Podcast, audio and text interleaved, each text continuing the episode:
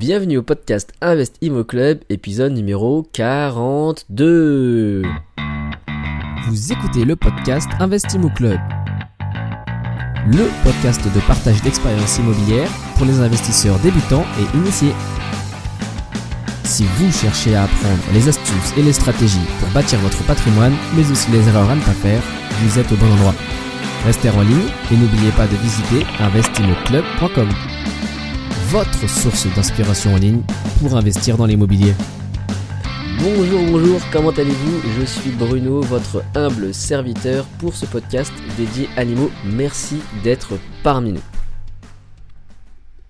Alors aujourd'hui, on va et vous allez découvrir un épisode que j'ai beaucoup apprécié enregistrer parce que on va aller un petit peu dans l'envers du décor, derrière, euh, dans les coulisses, derrière le, rideau, avec David qui est gestionnaire locatif. Vous savez, c'est cette personne qui va s'occuper de vos biens si jamais vous avez décidé de déléguer parce que vous êtes trop loin, parce que vous n'avez pas le temps, ou parce que euh, peut-être vous avez la chance d'avoir un patrimoine euh, assez conséquent.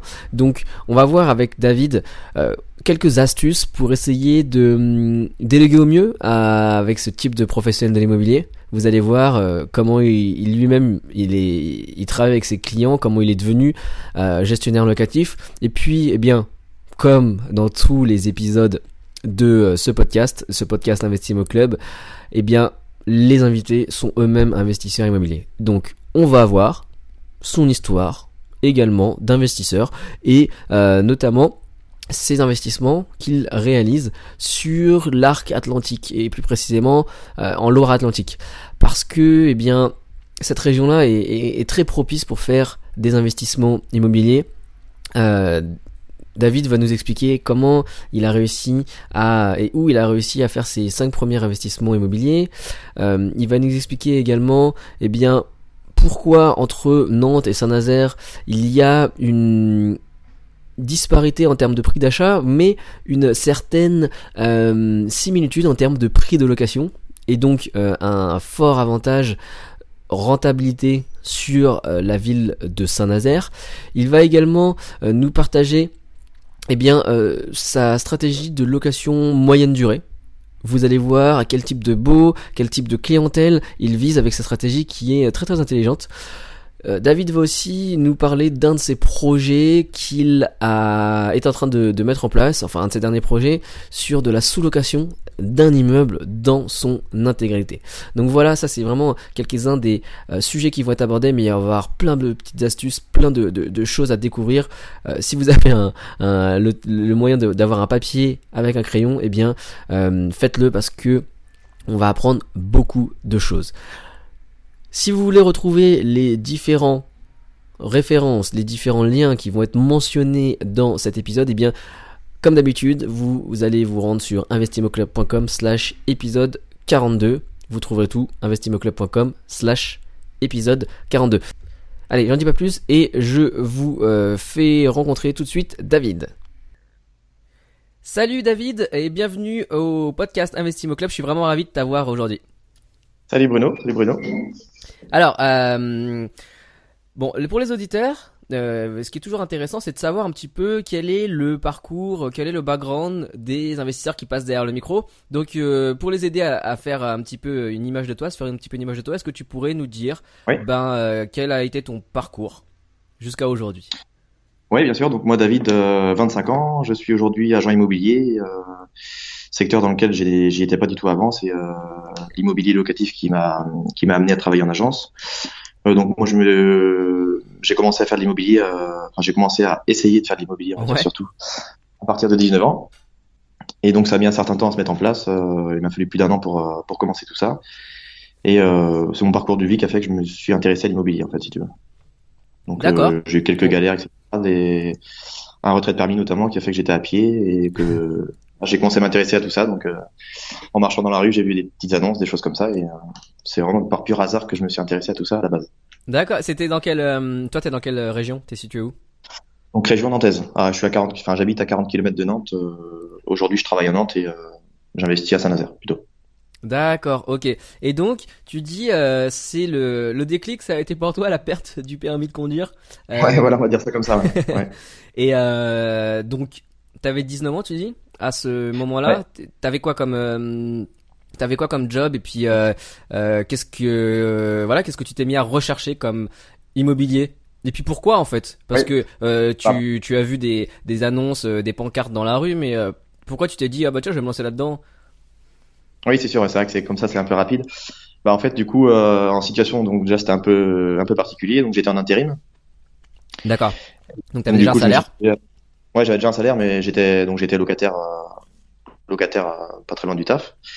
Et euh, du coup, en marchant, je me suis rendu compte, voilà, comme je te disais, de des biens à vendre, etc. Et comme j'y connaissais strictement rien et que je suis une nature, on va dire, assez curieuse, j'ai commencé à aller regarder sur les sites des agences, etc. le- les prix des appartements, les, ce genre de choses, quoi. Ouais. Et Toi, dans ta, dans ta, dans ta, dans ta région, euh, c'était quoi comme ville exactement? Je sais pas, peut-être pour les auditeurs qui connaissent dans, dans le coin. Euh, c'est Châteaubriand, donc c'est à 40 km de Nantes. Ok. Et donc, euh, euh, dans cette ville-là, c'était euh, quoi les ordres de prix des appartements? Bah, un studio, par exemple, c'était entre, euh, entre 40 et 50 000 euros, on va dire, quoi. Donc ça m'a vraiment étonné sur le coup, j'avais aucune notion du, du prix de l'immobilier. Ouais, ok. Et j'ai tout- premièrement, de premier abord, ça m'a paru pas cher du tout, quoi, si tu veux. En fait, après, tout est relatif, hein, forcément, mais au début, comme j'y connaissais rien, je me suis dit 50 000 euros un appartement, c'est vraiment pas cher, etc. Et j'ai commencé que c'était beaucoup plus quoi à me renseigner. Ouais, c'est ça, j'avais aucune notion de la chose, moi, par, à part les voitures avant et, et faire le con, si tu veux. j'avais pas notion de ça, donc. euh, Ok. Donc ça m'a paru, voilà, ça m'a paru intéressant et du coup j'ai commencé à me renseigner là-dessus. Euh, C'était une prise de passion euh, autour de tout ça et, et voilà. Alors tu dis ça te renseigner, ça veut dire quoi concrètement? Bah, je commençais à regarder un peu les prix euh, tous les jours, c'est-à-dire que je commençais à prendre un peu le marché. J'ai commencé après à, à visiter Ouais. et donc après la passion, c'est la passion est née euh, autour de tout ça quoi. Et euh, donc j'ai commencé à aller dans les banques demander des crédits.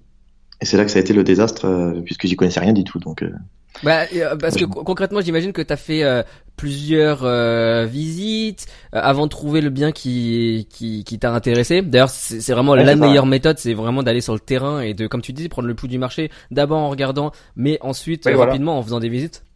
Et euh, donc, qu'est-ce que trouvé à comme fait, moi, euh, j'ai- bah, j'ai trouvé pas mal de biens, mais j'avais pas de biens. euh, déjà, la première erreur que j'ai faite, c'est que j'avais pas de biens euh, en vue concrètement.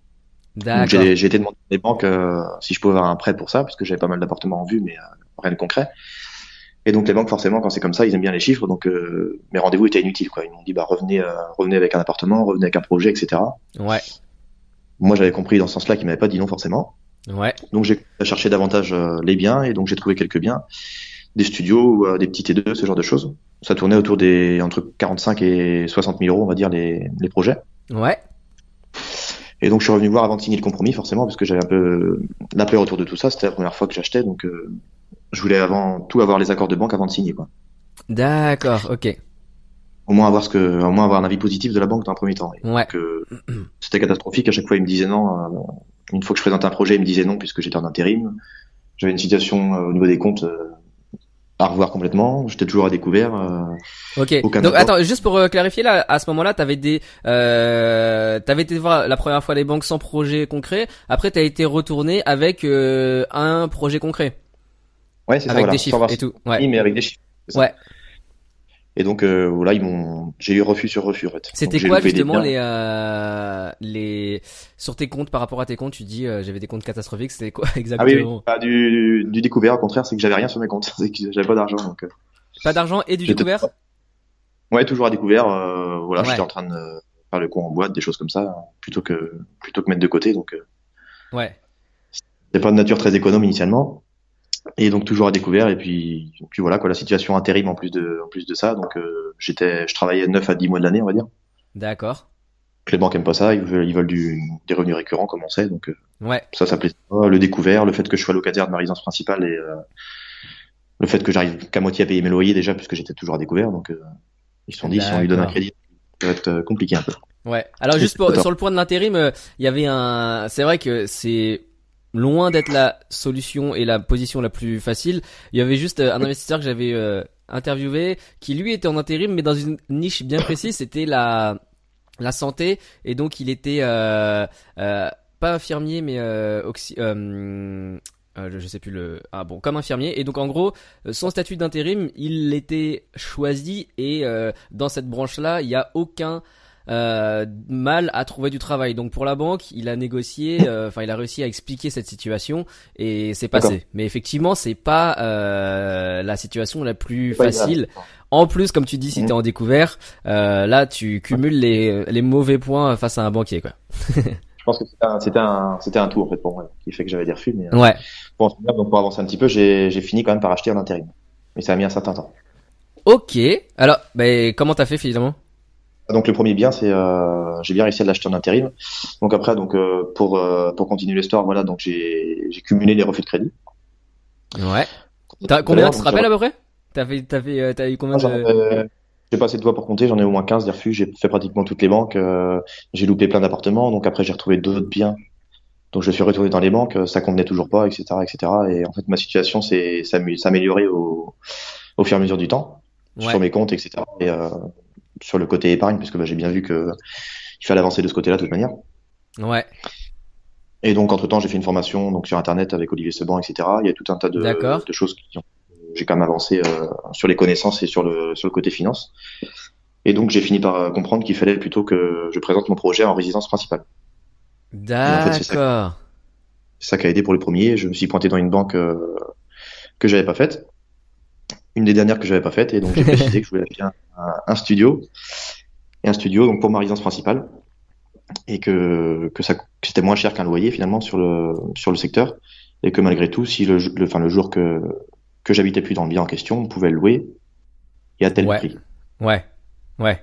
Donc euh, j'ai été une heure dans le bureau et euh, c'était quelqu'un qui avait une délégation il m'a dit oui directement quoi. D'accord ok alors rapidement les chiffres, tu te rappelles euh, de, ce que c'était euh, et toi dans ta tête, c'était néanmoins c'était quand même pour faire de du locatif directement euh, par la suite quoi. Ouais, c'est ça. Ah oui, tout à fait. Ouais. Bah, en fait, j'ai je m'y suis logé quelque temps mais il était quand même loué. On va y revenir après mais en fait, je l'ai loué à ma sœur pour bénéficier pour qu'elle bénéficie des APL. Et donc d'un point de vue bancaire, il était loué. D'accord. La stratégie vraiment bien de, de faire du locatif. Hein. Après, la banque n'était pas et me l'ont financé sous le, dans le cadre d'une résidence principale. Ouais, d'accord. Et rapidement, les chiffres sur ce, bien? Ouais, donc euh, c'est un bien que j'ai toujours. C'est un studio donc à Châteaubriand, un peu tout petit peu plus de 20 mètres carrés. Et Châteaubriand, pour les auditeurs, on est dans quel type de marché en population C'est un marché, euh, marché assez vieillissant. Oui, pardon, marché assez vieillissant euh, sur l'immobilier. C'est que des biens pas trop au goût du jour, on va dire. Ok. Et, sur l'immobilier, pas sur la pas sur la population. Ouais, c'est sûr. Oui, et sur le sur la population, bah, il y a y a 13 000 habitants. D'accord, ok. 13 000 habitants et euh, c'est une petite ville quoi. Mais, et, le prix au mètre carré moyen, euh, donc ça c'était en quoi en 2014, c'est ça que tu me disais? Euh, Ouais, c'est ça. Le prix moyen à ce moment-là, c'était quoi à peu près au mètre carré euh, Tu te rappelles? On est à on est à 1500 euros en moyenne du prix au mètre carré. D'accord, ok. Par rapport à, par rapport à Nantes qui est situé à 40 km, bah tu tu divises le prix par deux quand même donc. Ok, ouais ouais ouais effectivement. Donc donc c'est plutôt intéressant. Et donc ce bien-là, je l'ai eu à 36 000 euros au tout acté euh, et avec les frais d'agence. D'accord, ok. Et alors le loyer que tu pouvais appliquer dessus, parce que vu que ton projet c'était de faire du locatif, c'était euh, estimé à combien? Bah, je, je, pensais pouvoir le louer 330, c'est ce que j'ai fait dans, dans un premier temps, et euh, maintenant j'en suis à 350, mais le business model de base c'était 330 euros. D'accord. Comment comment t'en es arrivé à cette euh, à ce chiffre-là Tu te rappelles? C'est comparativement. Ouais, bah, j'ai mis une euh, j'ai mis une euh, j'ai mis une fausse annonce déjà sur le bon coin, c'est le truc de base et ça a pas mal marché. j'avais mis ça à 300 ou 320 et j'ai plus les chiffres de ce côté-là en tête, mais j'ai eu beaucoup beaucoup de demandes en fait avec un studio en photo très propre, meublé et moderne. Ouais. Parce que comme je te disais, c'est vachement vieillissant et tous les studios qui sont alloués sont très très très très moches, on va dire voilà, pour pas prendre D'accord. Donc c'est euh, en gros c'est assez facile d'essayer de se démarquer pour faire mieux que la concurrence. Ah oui bah là oui y a pas de mal c'est sûr. C'est difficile de faire pire voilà. ok d'accord ouais. Et, et, donc le prix des lois.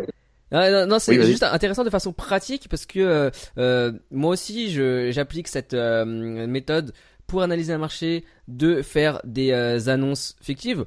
Toi, à partir de combien de réponses tu estimes que on peut considérer que c'est un go. Tu vois, on peut considérer que la donnée et le loyer que t'as mis, il est euh, véridique et euh, une fois que ce sera une vraie annonce, je vais pouvoir trouver euh, concrètement. Quelqu'un Ouais, bah il y a aussi une histoire de temps dans tout ça, mais je me dis qu'en l'espace de une bonne semaine, si j'ai cinq demandes, c'est bon. D'accord, ok. Après, sur l'espace d'un mois, c'est différent, mais euh, c'est bien d'avoir quelqu'un tout de suite aussi, puisque si, si on a 15 demandes, mais que en deux mois, ça veut pas dire grand chose. Ouais, ouais. Et donc, euh, en général, ça répond euh, tout de suite dans la semaine, et s'il y a quatre ou cinq demandes, je me dis que c'est bon, on va réussir à louer ça correctement. Donc, ouais, ok. ok. Et pourtant, tu vois, j'ai acheté ça en, j'ai signé l'acte en avril, donc j'ai posté l'annonce en janvier. Et moi, c'était plutôt des, plutôt des étudiants initialement, parce que je suis juste en face d'un lycée ah, d'accord. Un lycée, d'accord. Mais c'est ok, c'est super original parce que euh, quand on pense étudiant, on pense euh, surtout études supérieures. Là, ouais, euh... c'est lycée euh, et euh, pour les BTS, ce genre de choses. Donc. d'accord. Dans les âges, ça correspond à ceux qui, qui veulent prendre un appartement, on va dire. Donc. Ok, et, et donc concrètement, sur le terrain, t'as eu ce type de locataire, étudiant, BTS, post-bac, quoi? Tout à fait. Bah, en fait, j'ai eu que trois locataires depuis trois ans dont une c'était ma sœur, donc ça n'a pas été très compliqué à, louer. Et euh, en fait, la deuxième locataire, c'était une professeure de, du lycée. C'était pas une, c'était pas une étudiante, c'était une prof. Ah, ouais. Qui habitait à Nantes et en fait, euh, elle n'avait pas envie de rentrer tous les soirs, etc. Donc, euh, elle a pris le bien. Et donc, celle que j'ai aujourd'hui, c'est une étudiante, effectivement. D'accord, ok. Et du coup, euh, bon, j'imagine la, le régime d'exploitation de ce bien, tu as choisi de le faire en meublé pour. Euh... Oui, c'est ça. Tout à fait, ouais, c'est en LMNP euh, meublé. D'accord, ok. Ok, donc là on était en, en 2014. Euh, ensuite l'année d'après, tu as euh, fait d'autres opérations, mais euh, cette fois tu es parti de Châteaubriand. C'est bien ça? Oui, tout à fait. Ouais, c'est ça. Ouais. Donc tu nous disais dans, dans au tout départ, euh, aujourd'hui tu investis principalement à, à Saint-Nazaire, donc c'est là où tu es parti. Euh, voilà, pourquoi est-ce que tu as décidé de choisir cette ville en fait? Euh, pour rappel, toi, t'es situé plutôt à 40 km de, de Nantes, donc c'est peut-être la, la, la, ville la plus proche. T'as aussi, euh, euh, je crois, à côté de chez toi, Angers ou Rennes, un peu plus en Bretagne. Euh, comment t'as fait pour choisir Saint-Nazaire Ah oui, c'est vrai. Donc pour confirmer ce que tu dis, ouais, moi je suis en fait à Châteaubriand, donc c'est c'est juste entre Nantes, Rennes et Angers. On est dans le dans le cercle de ces trois villes-là, donc je, je, suis à presque un peu moins d'une heure d'Angers, un peu moins d'une heure de Rennes et un peu d'une heure de Nantes. C'est vrai que j'avais des grosses villes à côté. Et donc moi je suis parti sur Saint-Nazaire uniquement pour une question de rentabilité quoi. Puisque à Nantes euh, maintenant j'y travaille et donc je travaille euh, dans l'immobilier sur Nantes. Un studio grosso modo sur euh, sur Nantes après ça va beaucoup varier selon les quartiers mais en dessous de 80 000 euros on n'aura rien de, de, correct. Ouais ouais ouais c'est vrai que le, le, loyer sera similairement le même que Saint-Nazaire. D'accord ah oui. Et en fait on divise le bien par le prix par deux pardon au niveau de l'achat donc il n'y a pas de question à se poser ah, ah, en fait, euh, effectivement, je, me, je me doutais pas que euh, pour le coup la valeur locative était assez similaire. Oui, ça ressemble à, à 20, à 10, à 10, 10 15% près, mais euh, par rapport au prix qui est payé par deux, effectivement, ça, ça pas le coup de d'aller sur Nantes ou Rennes pour moi. C'est mon avis personnel. Il y en a qui, qui font des divisions de l'eau, des choses comme ça, et ils font de la rentabilité, mais euh, acheter un studio le meubler et le louer comme ça, euh, on y retrouve, euh, on trouve, on pourra pas trouver 10% de rente. Hein. Ouais. Et, et, comment t'expliques, euh, à ton avis, je sais, pas si t'as, as déjà réfléchi à ça, comment ça se fait que les valeurs locatives sont assez similaires alors que les prix à l'achat sont vraiment différents? Parce qu'après on peut aller dans des voilà des, par exemple si on prend le cas qui est toujours une exception mais de Paris c'est vrai que les prix sont beaucoup plus élevés à l'achat mais aussi les la valeur locative est est plus élevé. Bon alors proportionnellement c'est pas euh, c'est pas juste, mais c'est quand même beaucoup plus élevé. Là tu dis on est euh, uniquement euh, on est du simple au double en achat et seulement euh, plus 10% en valeur locative quoi.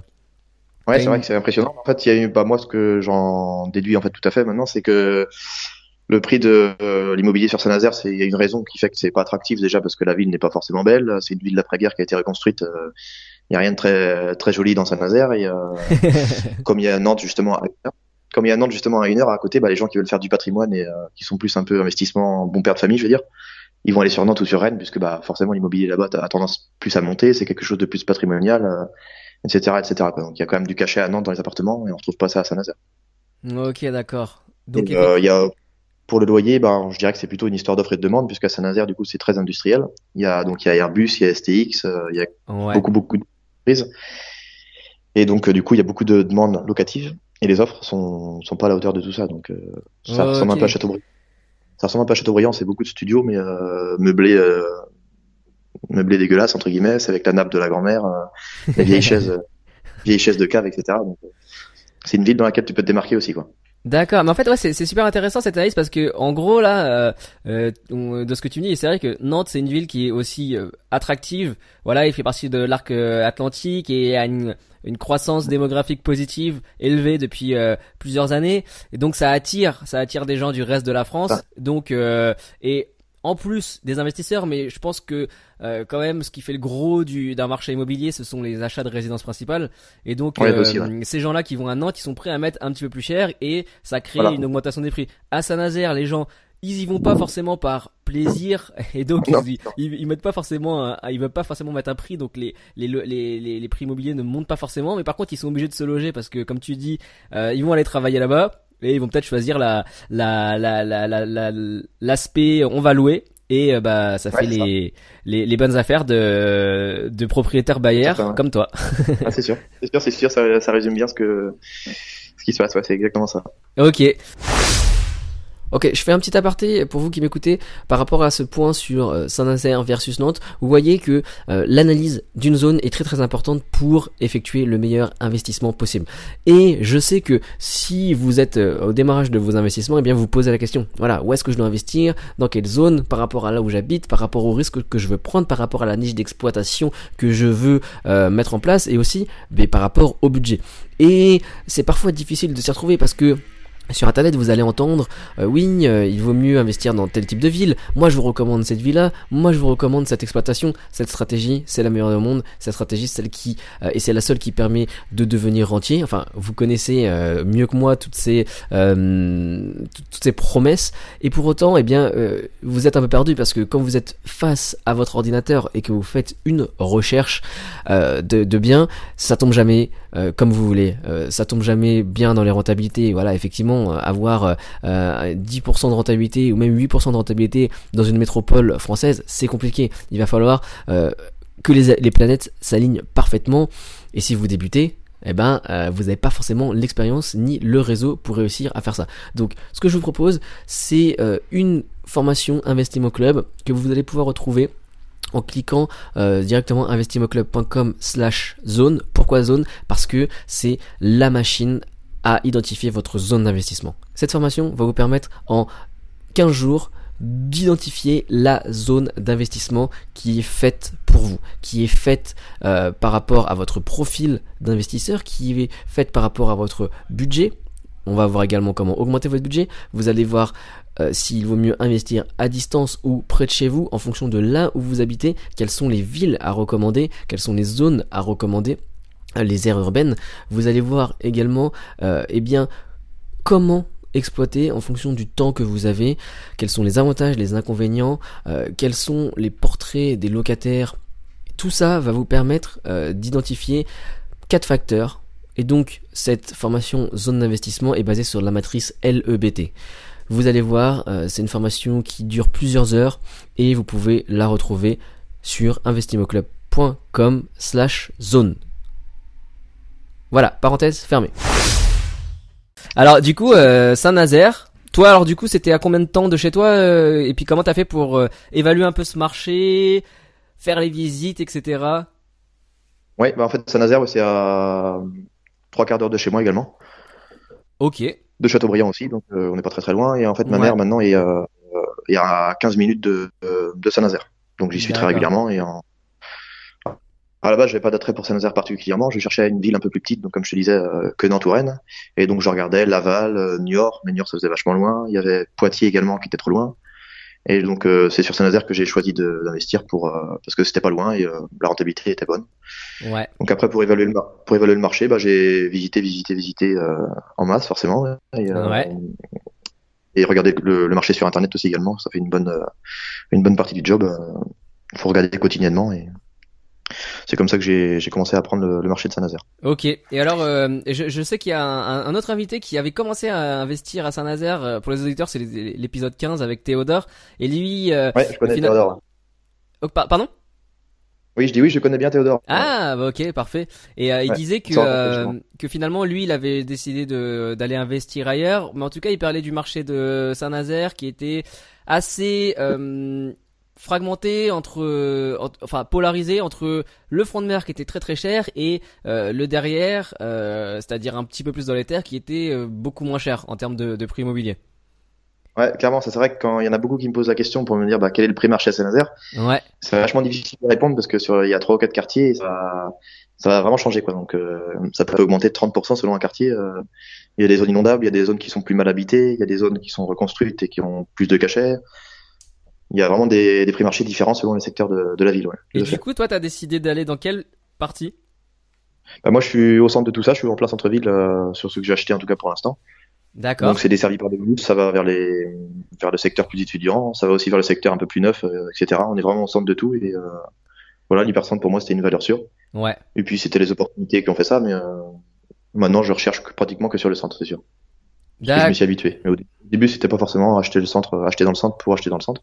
C'était l'opportunité euh, financière du, du, bien quoi, qui a fait que j'ai acheté là. Mais, Maintenant, je ressens toutes mes recherches euh, sur le centre, c'est sûr.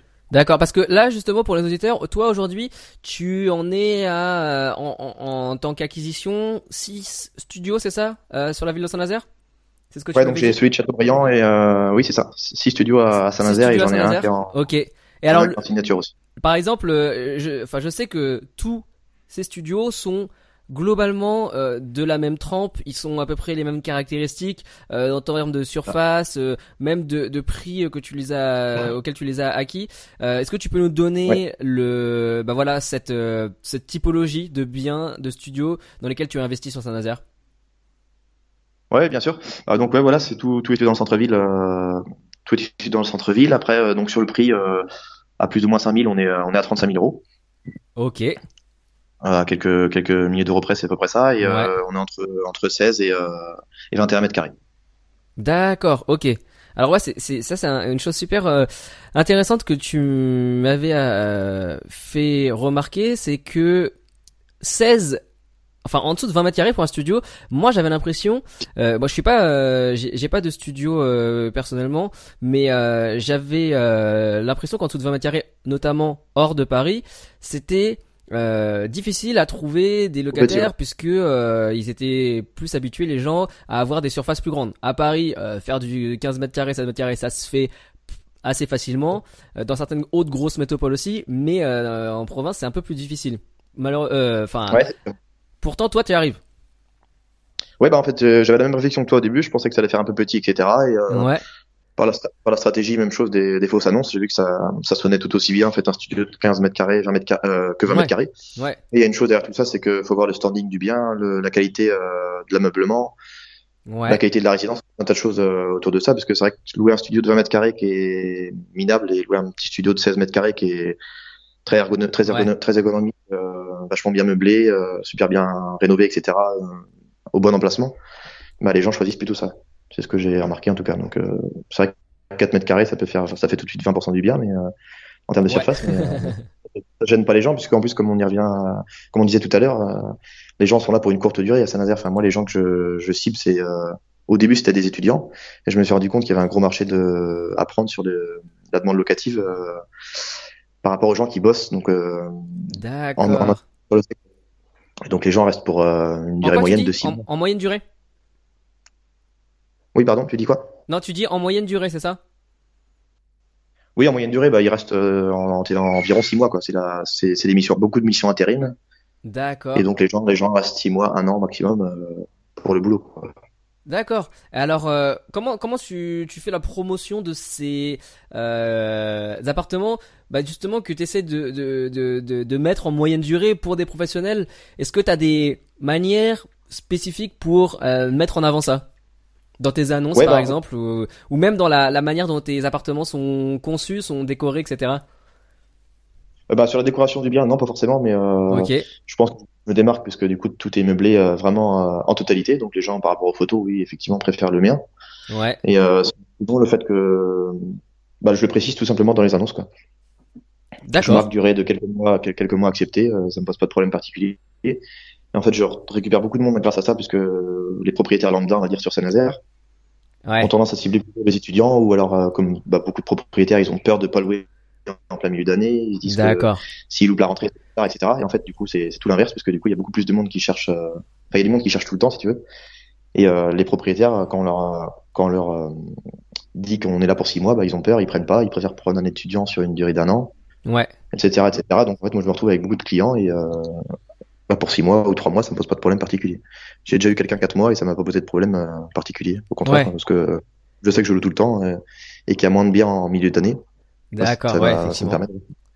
Ah, c'est intéressant parce que tu dis le mot client à la place de locataire Ouais, c'est vrai. et, et, et c'est Oui, vraiment, euh, c'est vraiment, je pense, une façon de voir la chose qui est qui est top euh, de considérer ces investissements comme une petite entreprise et euh, que les Ouais, locataires sont des c'est clients. la clientèle. hein. Tout à fait, c'est de la clientèle. ouais. Donc, Après, oui, euh, le terme locataire est plus adapté. mais- non, bah moi, moi je préfère autant le, le mot client. Ça veut dire aussi que tu leur dois un service, un service après-vente et euh, Ouais. que tu essaies de tout faire pour que leur euh, satisfaction soit garantie, quoi. Ouais, bah ouais, c'est ce qui est visé, c'est clair, c'est sûr, c'est sûr. Et euh, justement, par rapport à ces locataires moyenne durée, les baux que tu appliques, c'est quel type de baux? Tu fais des, des locations courte durée que tu prolonges et que tu répètes ou alors tu fais autrement? Bah non, en fait, moi, du coup, j'ai- il y a peut-être d'autres façons de le faire, mais je me Ouais. suis pas posé la question. Je, je fais un bail euh, meublé classique d'un an, et donc avec le préavis d'un mois, et c'est comme ça que ça marche. Les gens, au bout de deux mois, trois mois, me donnent leur préavis. et de toute façon, en 48 heures, 72 heures, c'est c'est reloué, donc euh, Ouais, ouais. Et euh, je sais pas si t'avais vu, il y a le gouvernement qui était en train de discuter de mettre euh, au point un bail justement pour les moyennes Oui. durées. oui, j'ai vu ça. C'est toi qui as partagé ça l'autre jour. hein. Ouais, j'ai vu ça. Mais après, c'est vrai que j'ai pas, j'ai pas creusé autour de la chose. Bon, mais, pour euh, l'instant, c'est qu'un projet, mais euh, ça peut être intéressant, effectivement, euh, peut-être pour euh, pour faciliter la la chose et Ah, fluidifier le, le marché euh, aujourd'hui entre la la demande qui existe sur ce ce type de contrat, quoi. Bah oui, c'est sûr. Oui, il y en a pas mal qui viennent. euh, Après, moi, on parle de Saint-Nazaire là, tout à... euh, on parle de Saint-Nazaire à l'instant, mais euh, il y a dans toutes les villes, je pense qu'il y a ce genre de demande, puisque dans toutes les villes, il y a de l'industrie et euh, dès qu'il y a du travail, il y a des gens qui viennent en intérim, en courte durée, en stage, etc. Et Ouais, ouais. Je pense un qu'il y a de plus en appartement, c'est de quand même plus intéressant que- qu'un hôtel, donc. euh, Je pense qu'il y a de plus en plus de mobilité aussi des travailleurs, etc. Donc ouais, ça, ça, Ça. ça va dans ce sens-là, quoi. Donc c'est bien qu'ils essayent Ouais. de mettre quelque chose euh, en place euh, dans ce domaine de l'immobilier qui est parfois un petit peu, euh, enfin pas archaïque, mais voilà, qui est basé sur des, Ouais, des, des choses un peu vieillottes, quoi. c'est sûr. Dire.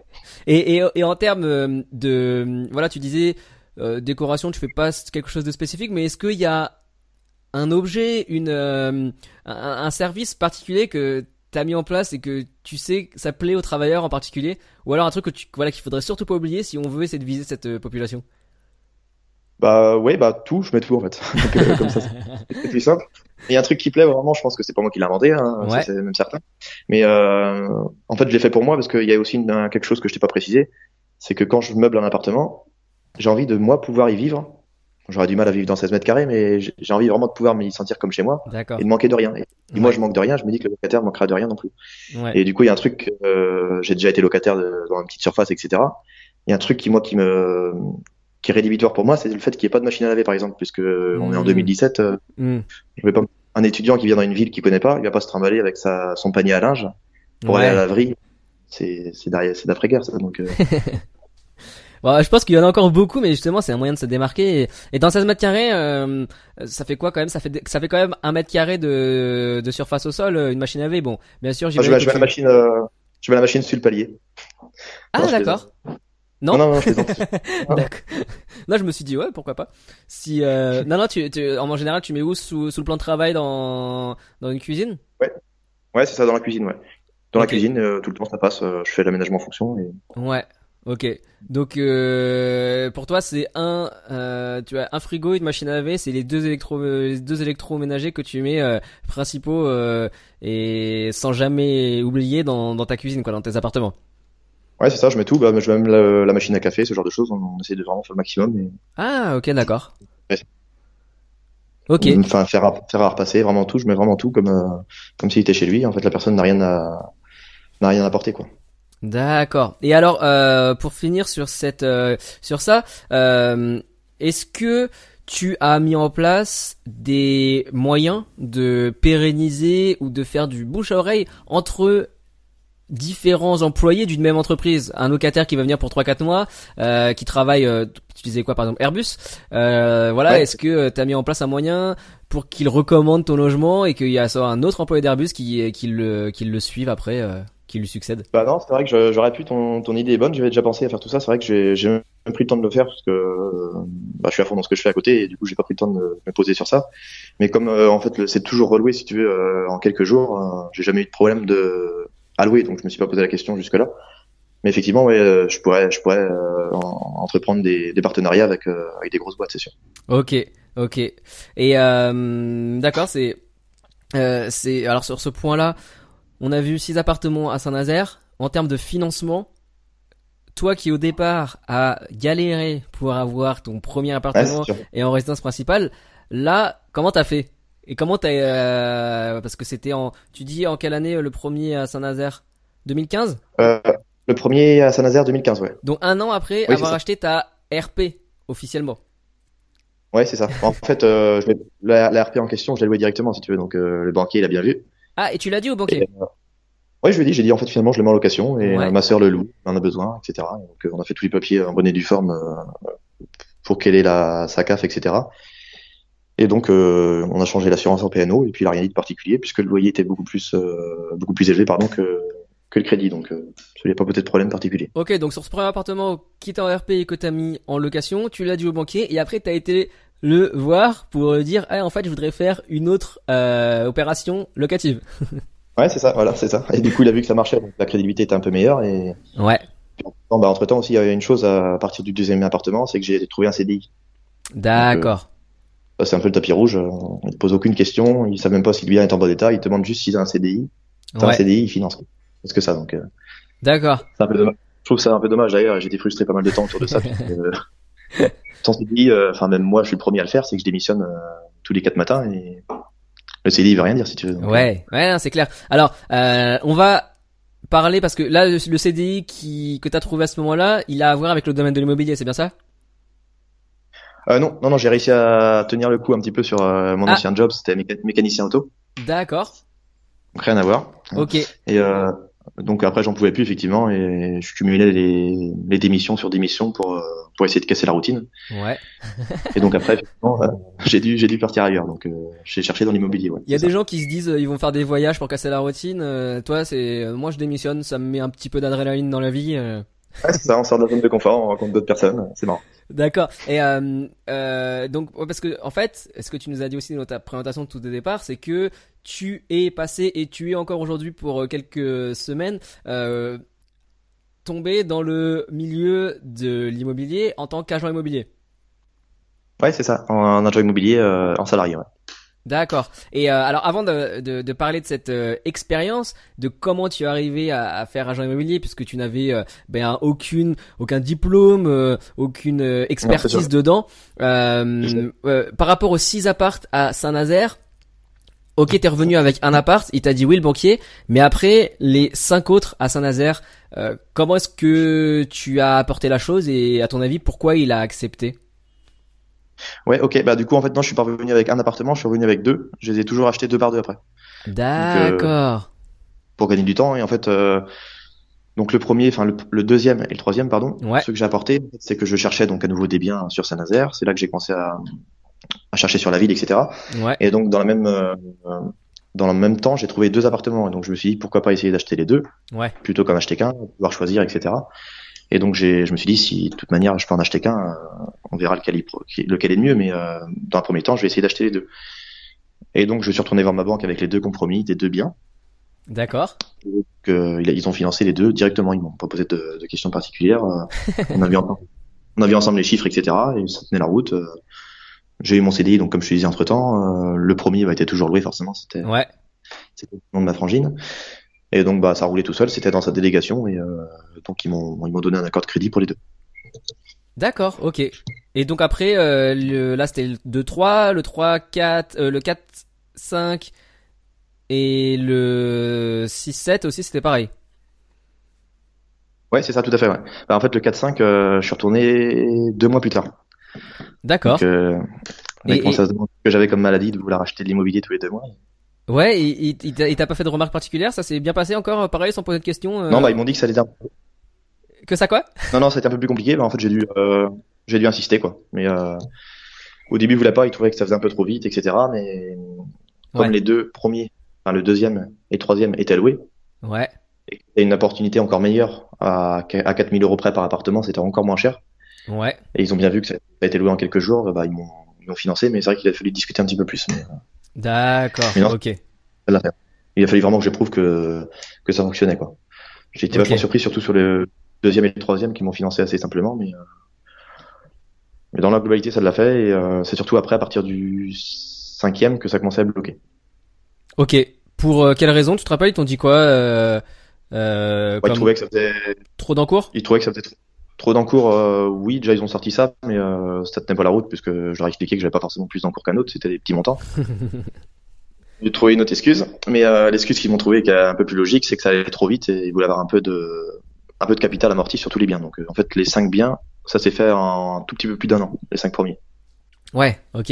Ouais. C'est sûr Donc que pour le coup, on peut dire quand même que c'est rapide. temps la banque. Même si parfois on peut dire que les box Ouais, sont un peu frileuses, pour le coup là c'était vraiment concrètement rapide.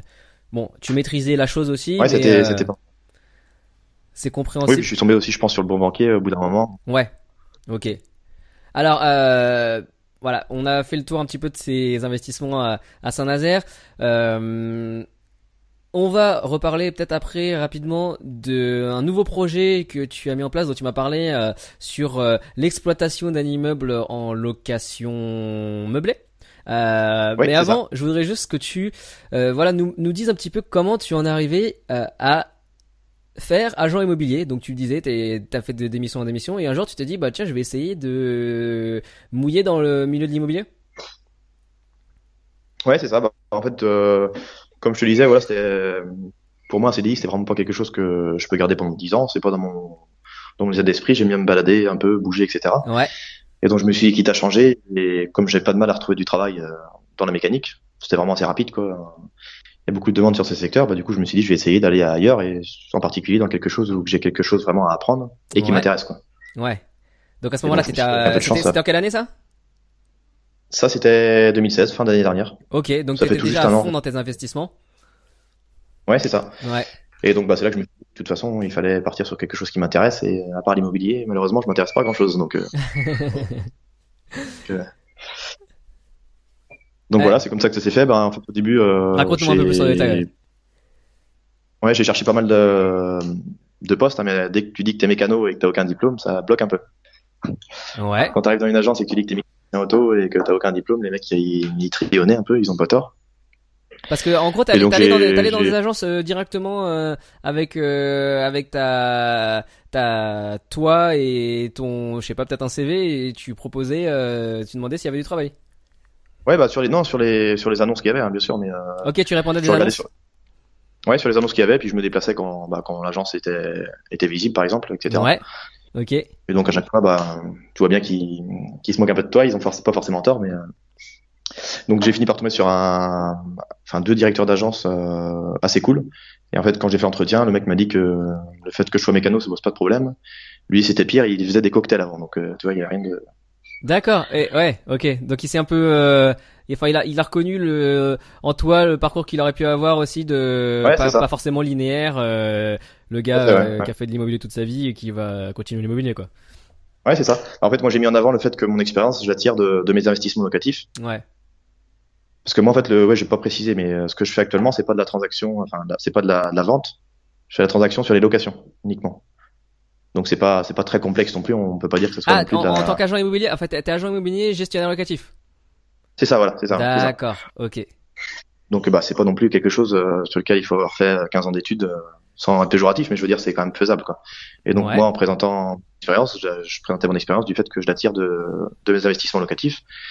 Et c'est comme ça que j'ai réussi à bien m'entendre avec, euh, avec le mec en question. C'était où du coup ça? Dans quelle ville? Parce que toi t'étais à Châteaubriand en ce moment-là, t'habites à Châteaubriand et tu vivais à Châteaubriand.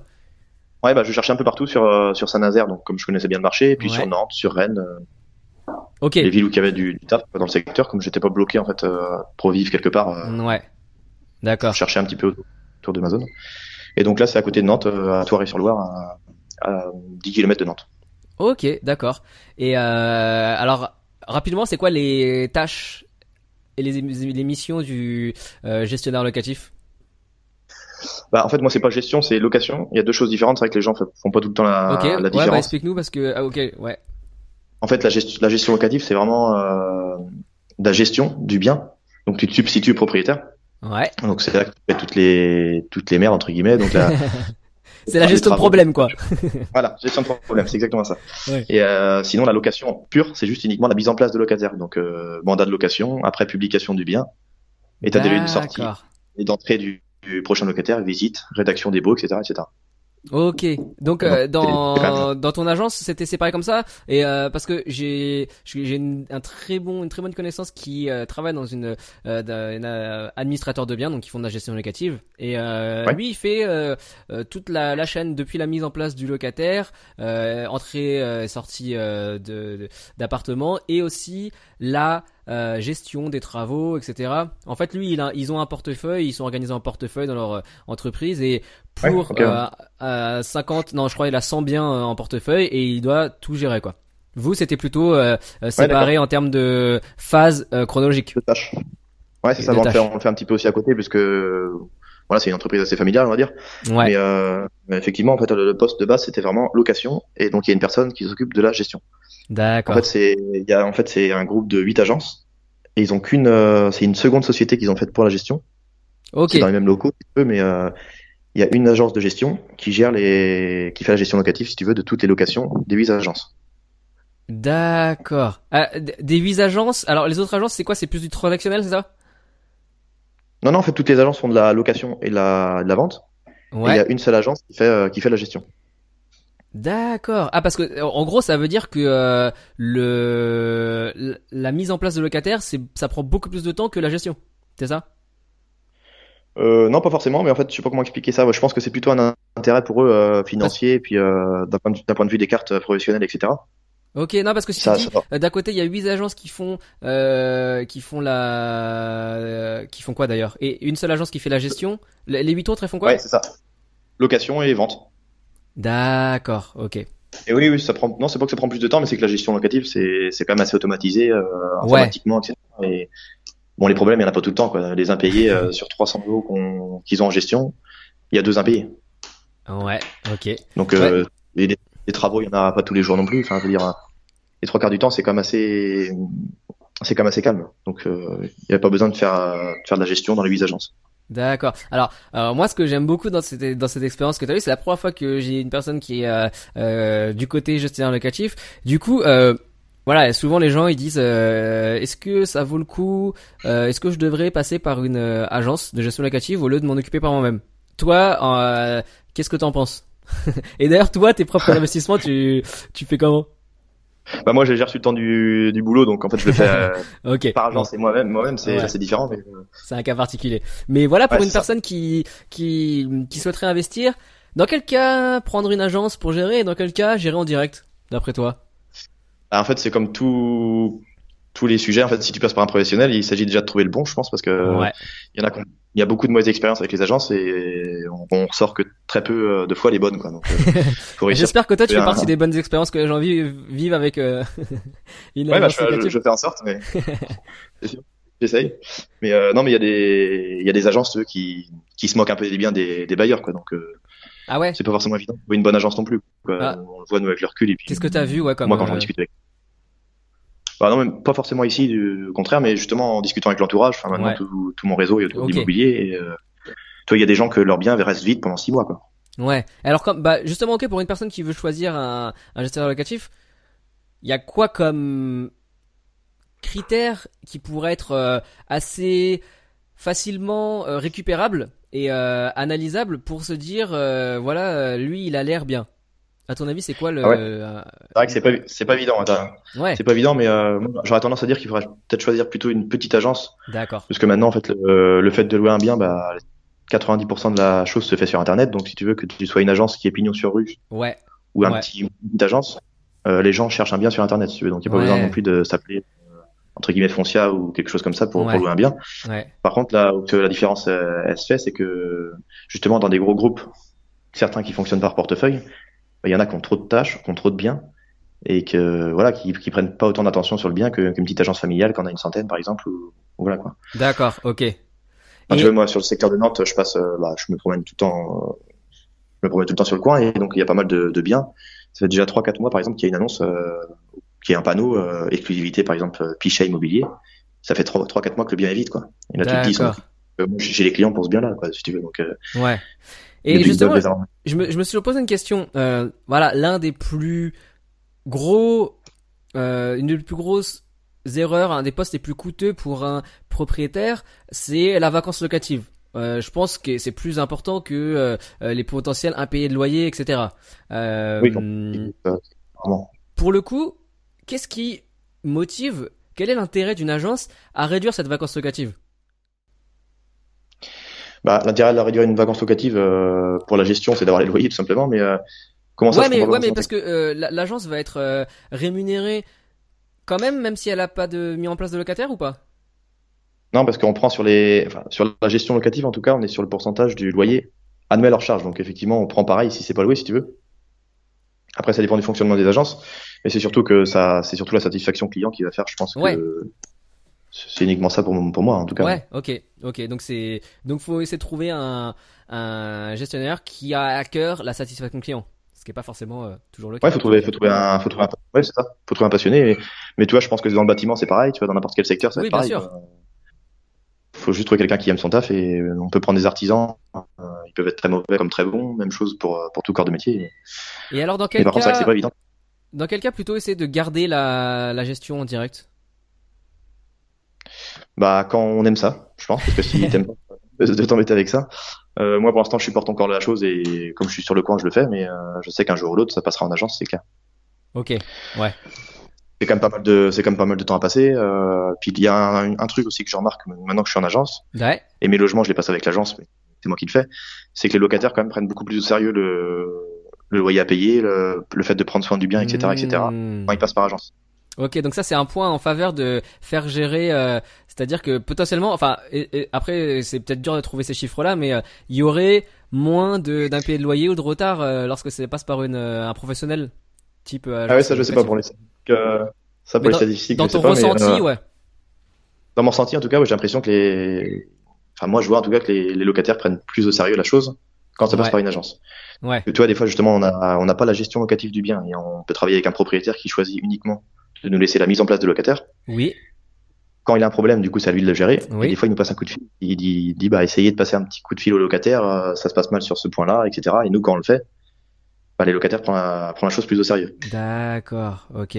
Ok. Et justement, euh, là tu parles euh, qu'il y a différents types de contrats qui sont que vous signez avec des propriétaires, euh, soit juste la mise en place, comme tu disais. Ça, ça, ça permet aux propriétaires de payer moins de moins cher vo- vos services, j'imagine?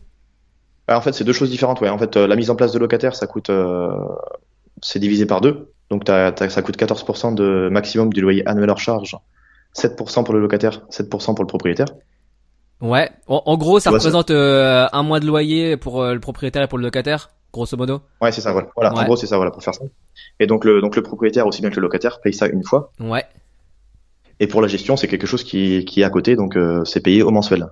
Donc même quelqu'un qui a quelqu'un qui a la gestion, donc à moins que ça soit quelqu'un qui a une centaine de biens, et quelqu'un qui a la gestion locative, on lui fait payer de la même manière euh, l'entrée et la sortie, euh, enfin l'entrée l'entrée du locataire, quoi, si tu veux. Ok, ouais, ouais. Parce qu'encore une fois, comme tu le disais, euh, ce qui est le plus chronophage pour vous, c'est la mise en place de locataires.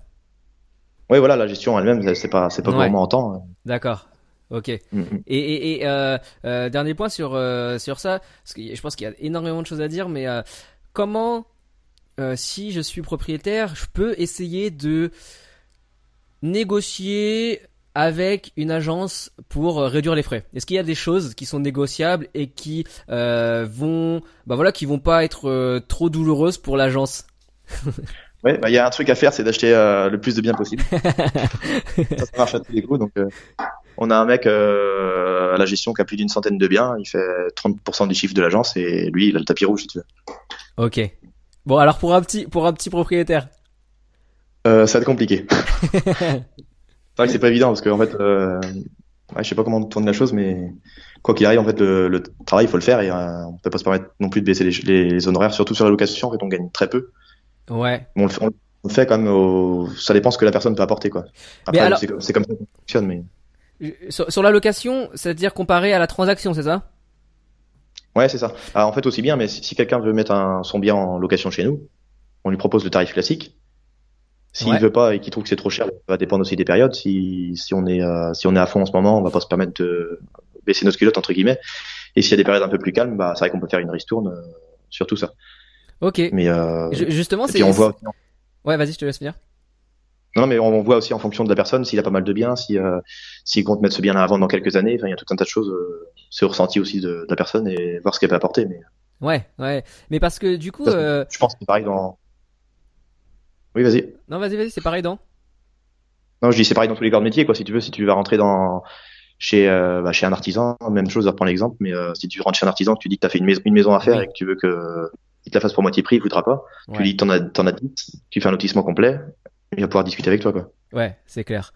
Et euh, non, c'est intéressant parce que la, la, la, la, la personne que je connais qui qui fait euh, euh, de la gestion locative, lui, c'est euh, donc euh, une agence d'administrateurs de biens. Donc ils font exclusivement ça et pas du tout de transactions. Euh, D'accord, ok. Alors euh, moi je pensais que du coup c'était quelque chose qui payait quand même. Euh, si on peut se permettre de ne faire que ça. Ah oui, ça paye. En fait, ça paye. euh, c'est il y a une chose qui rapporte, euh, qui valorise la boîte, c'est la gestion, parce que tu as une trésor récurrente, etc. Mais euh, la location elle-même, euh, une agence qui vivra que de la location, t'en vois jamais. Mais qui vit de la location, euh, qui vit que de la location, qui vit, D'accord. une agence qui vit que de la location. Ok. Bah, en fait, c'est parce que c'est dans ma tête. Ok. Location, c'est la mise en place euh, de locataires. La gestion, c'est tout ce qu'il y a Gestion, entre, euh, les, entre la mise en place. Euh, ok. D'accord. Gestion, pour faire simple, c'est euh, tu deviens le propriétaire entre guillemets quoi. Tu te substitues propriétaire et euh, s'il y a un problème autour du bien, c'est toi qui t'en occupe. Ok. Donc l'aspect location et euh, mettre, chercher les locataires à la place des gens, faire les, les entrées et les sorties, ça, c'est comme tu dis un espèce de produit d'appel sur lequel tu ne gagnez pas beaucoup d'argent, mais qui permet après d'avoir des contrats de, de gestion, quoi. Ouais, c'est ça. En fait, tu vois, tu gagnes rarement. Enfin, une agence qui tourne bien va faire 50 50 000 euros de, de location. C'est Ouais. déjà énorme pour une pers- personne seule, c'est déjà énorme. Ouais. Et euh, alors que la transaction, bon, c'est autre chose. Tu peux faire trois ventes et faire 50 000 euros. T'as pas de plafond non plus. Euh, t'as pas de plafond quoi. Ouais. Comme le rapport temps argent n'est pas le même. euh, une location, tu pourras pas automatiser beaucoup. Il faudra quand même que tu Oui, oui. ailles visiter. Il faudra Ouais. quand même que tu fasses l'administratif, l'état des lieux, ça prend toujours un certain temps. Enfin, t'as tout un tas de choses qui, qui prennent du temps quand même. Ouais. Ouais. D'accord. Ok. Ah non, c'est c'est pas, pas aussi rémunérateur que, que la transaction, c'est clair. Ok, d'accord. Ok. Euh, ok, c'est vraiment un point. Et tu dirais que dans une ville donnée, par exemple, euh, euh, là où tu es à Nantes, il y a plus d'agences qui font de la transaction que d'agences qui font de la gestion locative? Bah non, en fait, bah justement, ça va souvent de pair. En fait, un, Ouais. là, par le cabinet que tu dis, Ouais. que t'évoques, euh, il y en a qui font, mais justement, c'est parce que euh, eux, ils vivent de la gestion, je pense, Oui. plus que de la location. Mais Ouais. une, une, une hors gestion. Une agence fera jamais que de la Oui, bah, euh, dans, que- l'agence de, de, de la personne que je te disais là, ils ont euh, 1000 lots en gestion. Ouais, voilà. Donc là, c'est autre chose. Eux, Ouais. ils ont une récurrence, une euh, abondante, etc. Ouais. Mais sinon, non, non, je pense que ça va euh, Il y a, au contraire, c'est vrai qu'il y a plus d'agences qui font uniquement de la vente que uniquement de la location. Ouais. Mais sinon, les trois quarts du temps, c'est vrai que ça, c'est, transactions. Enfin, c'est transactions, c'est, euh, c'est euh, vente et, euh, et location. D'accord. Et en, en, en termes, en tant qu'investisseur, est-ce qu'il y a possibilité, est-ce qu'il y a des moyens d'utiliser et de faire levier d'une ag- une agence ou alors d'une du, dé- du département location d'une agence pour trouver des bonnes affaires, pour ouais pour trouver des bonnes affaires à l'achat. Par Ouais, exemple. bah, c'est possible. Euh. Oui, vas-y, dis-moi. non non vas-y. Je... Non, mais c'est possible parce que oui, euh, plus t'en- t'en- t'entretiens une bonne relation justement avec la, la personne. Là, comme par exemple, c'est une agence locale euh, et assez familiale. Ouais. On, effectivement, quelqu'un qui a pas mal de biens en location et qui est investisseur, du coup, forcément par, par définition, on va l'appeler quand il y a quelque chose. Quoi. D'accord. Ok. Et euh, ça, c'est pareil, c'est partir à partir d'un certain nombre de biens, parce que tu vois, quelqu'un qui a un bien en location, euh, on va pas forcément s'en souvenir en permanence euh, et penser à lui H24. Et quand il y a une super opportunité qui arrive, on va plutôt appeler le- l'investisseur qui en a déjà 15 Ouais. qui a une Non crédibilité. mais je, je euh, dirais euh, un investisseur qui n'est peut-être pas encore qui n'a peut-être pas encore investi, qui n'a peut-être du coup pas de biens en gestion chez toi, mais Mmh. euh, en je sais pas développant une une une relation euh, avec toi ou voilà je sais pas de quelle manière mais que tu arrives à, euh, à à lui parler voilà il y a cette personne là qui a un bien elle va le mettre en vente et euh, est-ce que ça est-ce que ça peut t'intéresser? Parce que je sais que ça c'est faisable. Ah oui, oui, euh, on fait ça avec dire, ouais. les agents transactionnels parce que c'est leur métier. Mm. Mais euh, peut-être indirectement, ça peut être aussi bon de planter des graines avec des gestionnaires locatifs.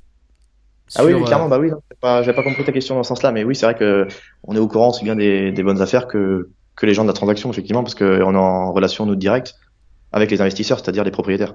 Ouais, ouais. Et, Oui, et, donc, euh, je vois ce que tu veux dire, ouais. et peut-être même potentiellement, je sais pas si vous faites euh, activité de syndic chez vous?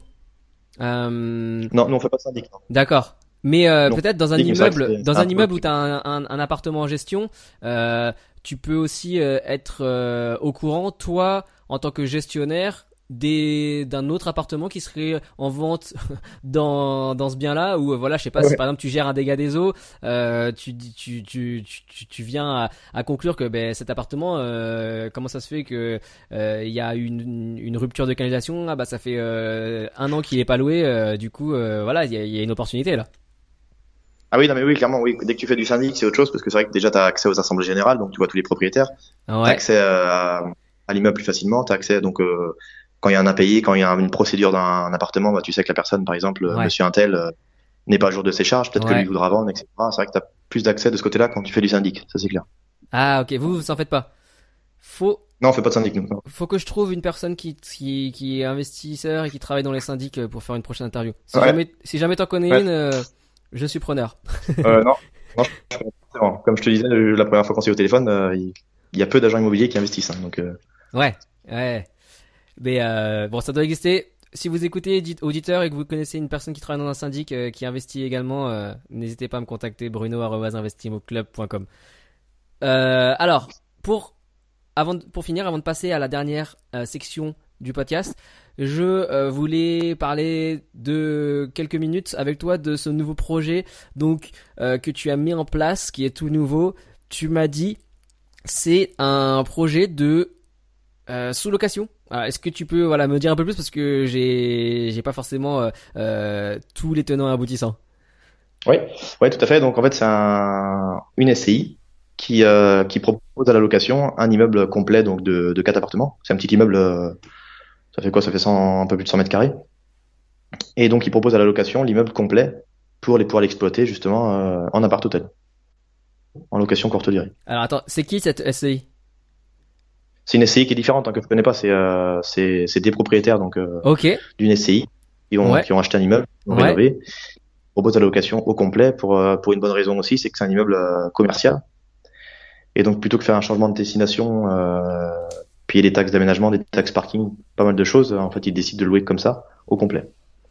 d'accord. Et ça veut dire que, euh, enfin, comment t'as eu euh, vent de cette euh, de cette offre de la SCI Bah, sur le sur le bon coin, D'accord, sur le bon coin tout simplement, j'ai eu un peu de, un peu de chance, je suis passé au bon moment et en fait j'ai c'est un truc qui me revient depuis quelques temps puisque quand j'ai appelé il était trop tard.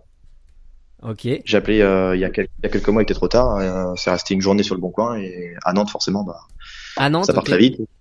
Donc j'ai appelé, euh, j'ai appelé, c'était trop tard. Sauf que j'ai discuté un petit peu avec le propriétaire de la CI, enfin le gérant pardon, euh, le propriétaire d'immeuble euh, de la CI là. Et donc on s'est rencontrés. Il me dit bah écoutez, euh, il est quand même utile qu'on se rencontre puisqu'on en fera peut-être d'autres dans ce dans ce style-là. Les mecs ils sont marchands de biens, ils sont investisseurs, ils sont ils sont agents immobiliers plus ou moins. Enfin, ils font tout un tas de choses autour de ça. Donc euh, c'est des personnes intéressantes et euh, ils sont amenés à en faire d'autres. Donc en fait ils m'ont proposé qu'on se rencontre quand même. Et donc j'ai été le voir et on a bien discuté. Le courant est passé, etc. Et euh, malgré que cet immeuble-là en question soit déjà soit déjà pris, ils m'ont dit bah écoutez on vous rappelle s'il y a quelque chose et si on en fait un similaire quoi. D'accord, ok. Et donc euh, juste avant mon départ en vacances là, euh, ils m'envoient un mail euh, pour me dire que bah, la personne en fait leur, leur fait perdre du temps, n'arrive pas à démarrer son activité etc. Et en fait ils m'ont proposé le bien à moi. Donc D'accord. je m'y attendais pas. Je m'y attendais plus du tout et m'est tombé comme ça. Et alors, donc tu, tu dis c'est quatre appartements dans un immeuble. Ouais c'est quatre studios, un peu plus de 20 mètres carrés voilà, les, les, les studios. Et du coup, Donc, du coup, toi, ils te le louent combien? Alors on est hors taxe, en- enfin eux ils sont en hors taxe, on en TTC, on est à 1680 euros l'immeuble complet. Ok, donc ça fait euh, 400 euros euh, grosso modo par appartement. Et Ouais c'est ça voilà. toi, tu vas l'exploiter comment derrière finalement? Bah donc en, en meublé de tourisme, en appart hôtel euh, à la nuit. D'accord, ok. Et donc euh, le centre de Nantes, l'activité marche très très bien. C'est vraiment en hyper-centre de Nantes. Ouais. Côté de la cathédrale, secteur quartier Bouffet, etc. On est vraiment euh, sur un, un, emplacement parfait. C'est ça aussi qui fait l'opportunité. Et donc euh, voilà, ça va être loué, euh, ça fait je pense 75 euros la nuit par appartement. Et on n'aura pas de mal à remplir à, à 80 ou 90%. D'accord. Et alors, euh, pour faire cette activité-là, il n'y a pas besoin que le l'immeuble et que les appartements soient des à destination d'habitation, en fait? Non, non, justement, au contraire, en fait, euh, le fait qu'ils soient en commercial, ça peut avoir plusieurs avantages. Euh, alors, je me suis même pas renseigné sur la ville de Nantes, mais euh, tu vois, comme à Paris, par exemple, Ouais. ils vont demander des surfaces de compensation si tu si tu fais un, un, un appart-hôtel, puisqu'ils considèrent que c'est du commercial, et justement, ils te demandent de- d'offrir à nouveau au marché euh, un appartement ou un local et de le mettre en destination euh, d'habitation. Ouais. Et Donc, le fait qu'il soit déjà en commercial, justement, ça évite tout un tas de problèmes. D'accord. Ok. Il n'y a, a- pas besoin de faire en habitation. Non. Parce que la, la plupart des gens qui font de la location saisonnière, ils ont des biens qui sont à destination habitation, en fait. Oui, voilà, il y en a il y en a pas mal. Ça dépend des villes en question. Si tu veux faire ça à Paris, par exemple, ils vont te demander euh, de offrir euh, à la location quelque chose ou de faire un, un changement de destination, ce genre de choses. D'accord. Ils vont te demander. Des surfaces compensatoires qui t'appellent ça. Ouais. Et, Et- donc, euh, mais ça fonctionne. Pardon, excuse-moi, je te coupe, mais ça fonctionne aussi bien avec un appartement au, au sens habitation aussi. hein. Ça dépend des villes et des règles de en question. Mais eux, du coup, euh, ces propriétaires de l'immeuble entier de la SCI, est-ce qu'ils auraient pu louer en courte durée directement aussi?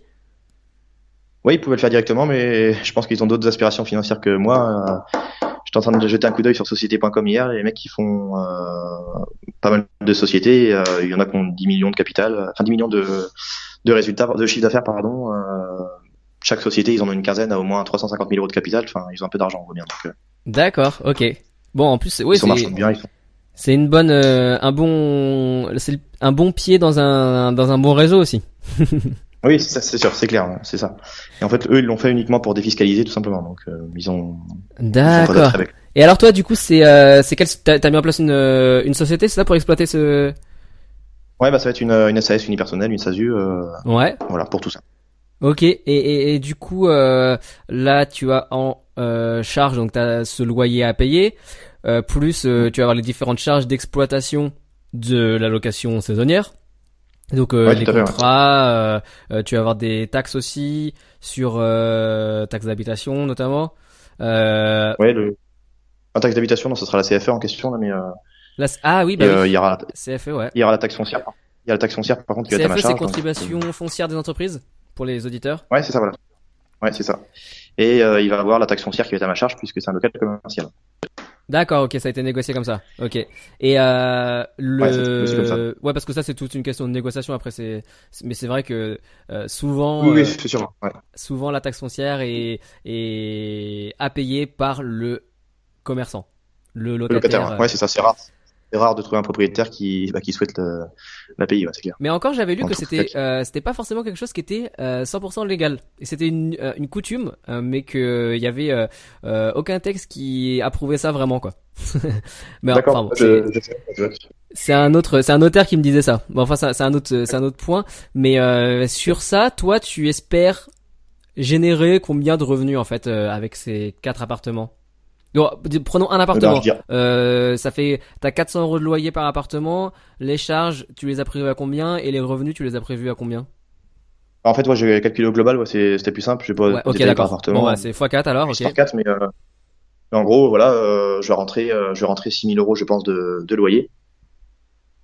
Et, Donc, 1500, en, et en charge, il y en aura pour, euh, il y en a pour 3000 euros à peu près, euh, en tout, avec la, la gestion, etc., quoi, parce que je vais faire appel à une 1006 de prestataire. loyer euh, plus euh, 1004 de de, de charges euh, en tout quoi. Ouais, c'est ça, voilà, c'est ça, tout à fait. Ok, d'accord. Et euh, c'est ouais, c'est c'est super euh, super intéressant comme euh, comme affaire. La nuit, le prix de la nuit, ça va être de combien à peu près euh, dans Nantes pour avoir une idée pour les auditeurs? Bah, moi, je me mets à 75. Après, euh, il y a pas mal d'appart-hôtels, euh, des gros groupes comme Apart City, etc. Ils sont à 50 euros. Mais juste en face de chez moi, il y a un hôtel qui est à 110, euh, qui est pas forcément d'un très grand standing. euh, il y a pas mal d'appart-hôtels qui sont à 80 également, à 85. Enfin, je pense qu'à 75, je suis, je suis sur le bon prix, euh, en tout cas par rapport aux prestations que je mets. D'accord, ok. Ok. Et, et en termes, ça va varier vachement. selon les secteurs, ça va vachement varier euh, et selon les prestations. Donc, euh, ouais, mais comme tu dis, toi, t'es vraiment au cœur de ville, donc euh, c'est aussi un, un gros avantage. Ouais, c'est clair, c'est sûr, c'est sûr, c'est sûr. t'as dû et tu vas faire des rénovations, de la décoration, ou c'est déjà euh, clé en main, euh, le, le produit, il est prêt? Ah ouais, bah du coup, c'est ça qui est intéressant aussi, c'est que comme ils l'ont fait pour défiscaliser, eux, ils ont rénové euh, l'immeuble du sol au plafond, tout est neuf. Et donc moi, j'ai uniquement mes mes portes à mes portes à code à mettre et à meubler tout ça. Ok, ok. T'as quand même un petit peu de trésorerie à sortir au départ pour les euh, meublés.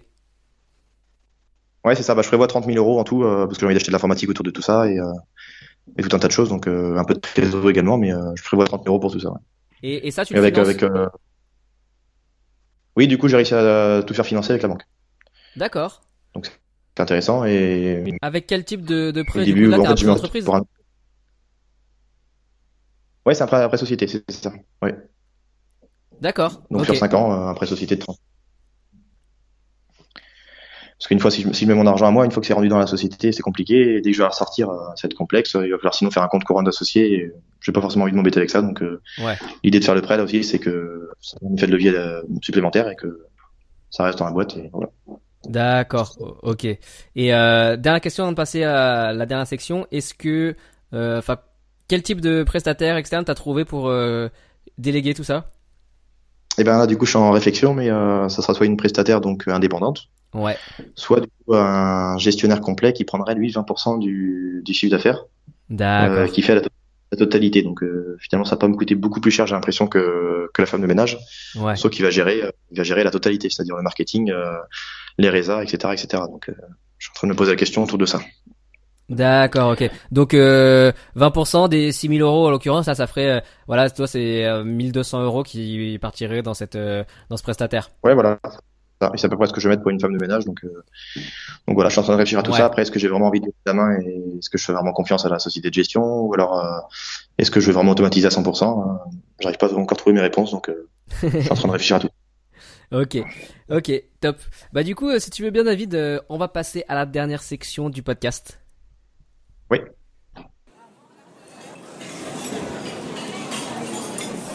C'est l'heure de passer aux questions de comptoir. Alors, nous voici dans la dernière section de l'épisode, dans la dernière section du podcast. Quatre questions que je pose à tous les invités. La première, est-ce qu'il y a un livre business immobilier que tu recommandes souvent? Oui, bah il y en a deux. Il y en a un que je recommande plus pour le développement per- personnel et puis le... prendre une claque un peu entre guillemets euh, Allez, on aime bien prendre des sur claques. la Dis- Dis-nous c'est quoi? sur l'intelligence financière. C'est euh, Père riche, Père pauvre. Je trouve que c'est le grand classique et que tout le monde recommande. Mais euh, Ouais, il prend euh, deux exemples euh, de deux personnes et de deux façons de gérer ses finances personnelles et Ouais. c'est là qu'on apprend le plus de choses pour moi. ouais, super. Et le deuxième que t'avais en tête? Et le deuxième, plus sur l'immobilier, je pense que c'est, enfin pour moi en tout cas, c'est le meilleur livre qu'il y a sur l'immobilier aujourd'hui. C'est le livre de Tristan Goulven qu'il a sorti il y a quelques ans. Ok. C'est, je, je sais plus le titre exact, c'est comment je me suis euh, constitué un patrimoine, patrimoine. de Ouais. plus d'un million d'euros avec 150 euros de revenus. Ok. Bah effectivement, euh, dédicace à, à toi Tristan aussi. On euh, on aime beaucoup ce livre. On, on l'a eu aussi euh, dans derrière le micro et on mettra Ah, euh, bon. tout ça dans les notes de l'épisode du jour. Alors deuxième question. On dit que c'est en se trompant qu'on apprend.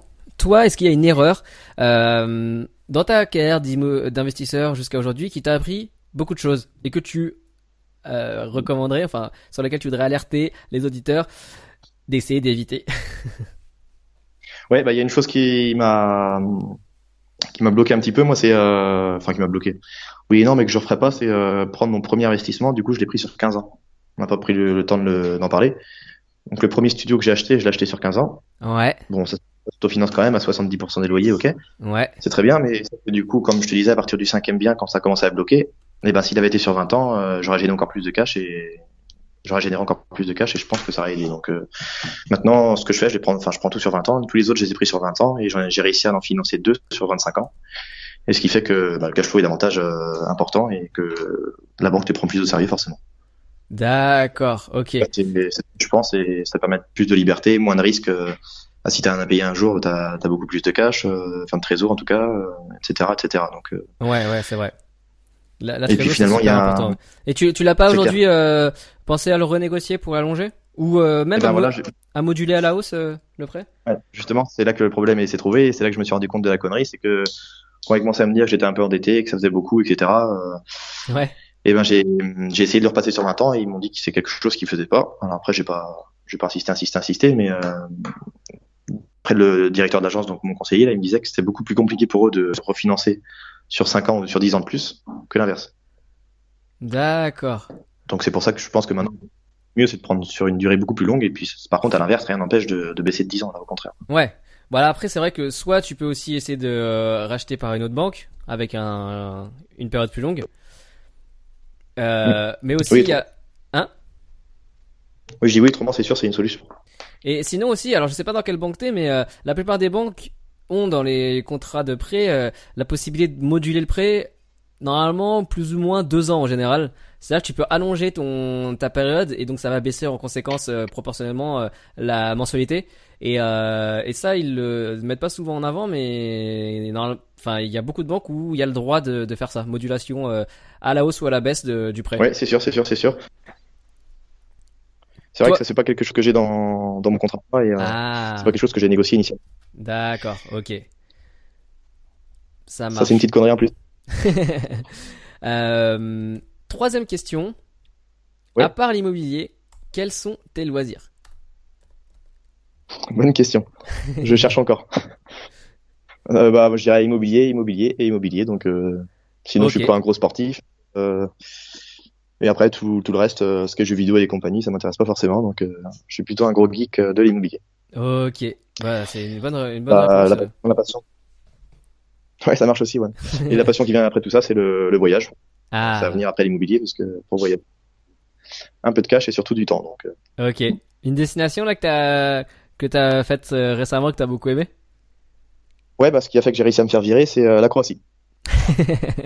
C'est-à-dire ce qui a fait que t'as réussi à te faire virer. T'es parti euh, sans leur dire euh, en vacances? Non, mais il voulait, pas que je parte en vacances et comme je voulais partir, il m'a dit bah si tu pars, écoute, je te vire. J'ai dit bon bah ok, je pars. Merci. Et donc je suis parti en vacances et euh, on a réussi à finalement s'arranger pour faire une rupture conventionnelle, donc, euh, Ouais. donc tout va bien, c'est super. Ok, ok, top. Euh, dernière question, quatrième et dernière question. À ton avis, qu'est-ce qui sépare une personne qui a réussi dans l'investissement immobilier d'une personne qui échoue ou ne commence jamais? Euh, ouais, bonne question. Je dirais que c'est euh, c'est en fait ça dépend de la personne qui va prendre ses décisions tout seul, qui va souvent se référer aux autres. Parce que, euh, enfin moi le problème que j'ai rencontré en tout cas, c'était au niveau du mindset, c'était vachement l'entourage qui, me- qui était négatif, qui me posait tout un tas de barrières, euh, qui me précisait que ça n'allait pas, ça marcher, euh, etc., etc. Et quand j'y suis arrivé finalement à faire de l'immobilier, c'est quand je me suis mis dans ma bulle et que je me suis démerdé tout seul, on va dire. D'accord. Ou alors, euh, pour nuancer, on pourrait dire aussi que il aurait pu avoir un entourage euh, positif ou un entourage euh, qui, Oui. qui te pousse dedans. Et Oui, qui te fasse même accélérer. Parce que j'imagine qu'aujourd'hui aussi, euh, euh, tu rencontres d'autres investisseurs, etc. Et que ça, ça, ça- à l'inverse, ça te pousse quand même plus que de rester en, dans, Ouais, dans au ta bulle. ouais, Parce que comme tu disais tout à l'heure, ta zone de confort, t'essayes de sortir de, de, de celle-ci, quoi. Ouais, c'est clair. Bah oui, oui, je me suis mal exprimé, mais c'est vrai que ça. Non mais ouais, en gros, c'est le mauvais C'est vrai que ça tire vers le haut du.